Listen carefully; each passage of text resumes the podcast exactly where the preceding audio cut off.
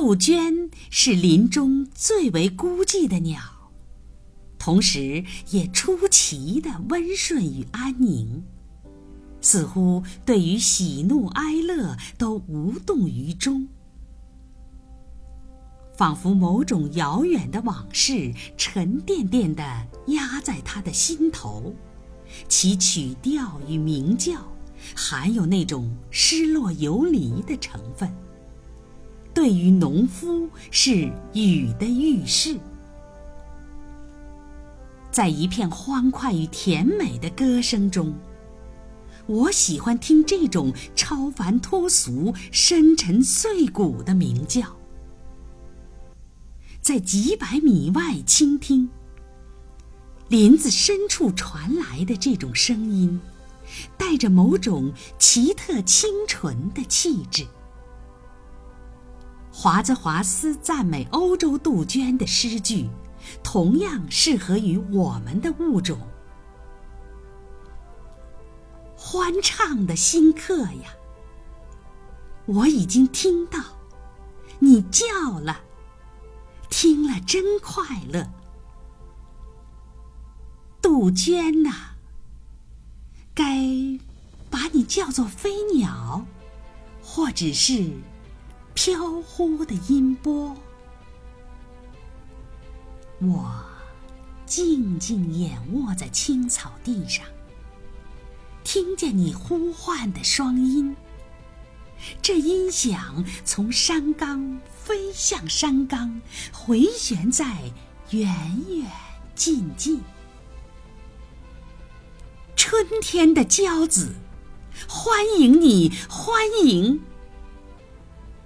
至今，我仍然觉得你不是鸟，而是无形的精灵，是音波，是一团神秘。在我们这一带，只有黑嘴杜鹃种类，黄嘴种类多在再往南的地方。它们的啼鸣几乎相同，前者的叫声有时像火鸡，后者的鸣叫或许可以这样表达：咕，咕咕，咕咕。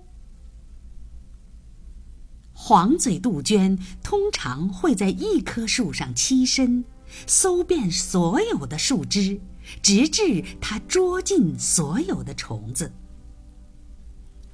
它栖在嫩枝上，脑袋左顾右盼地审视着周围的树叶，一旦发现了捕食物，便展翅扑向它。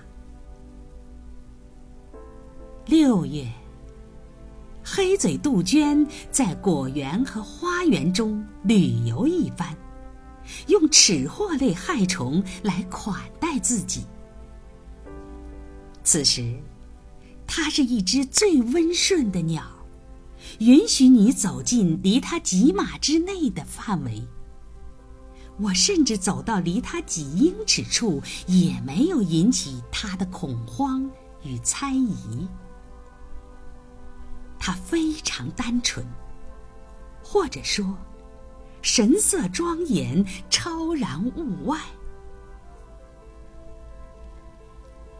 杜鹃的羽翼。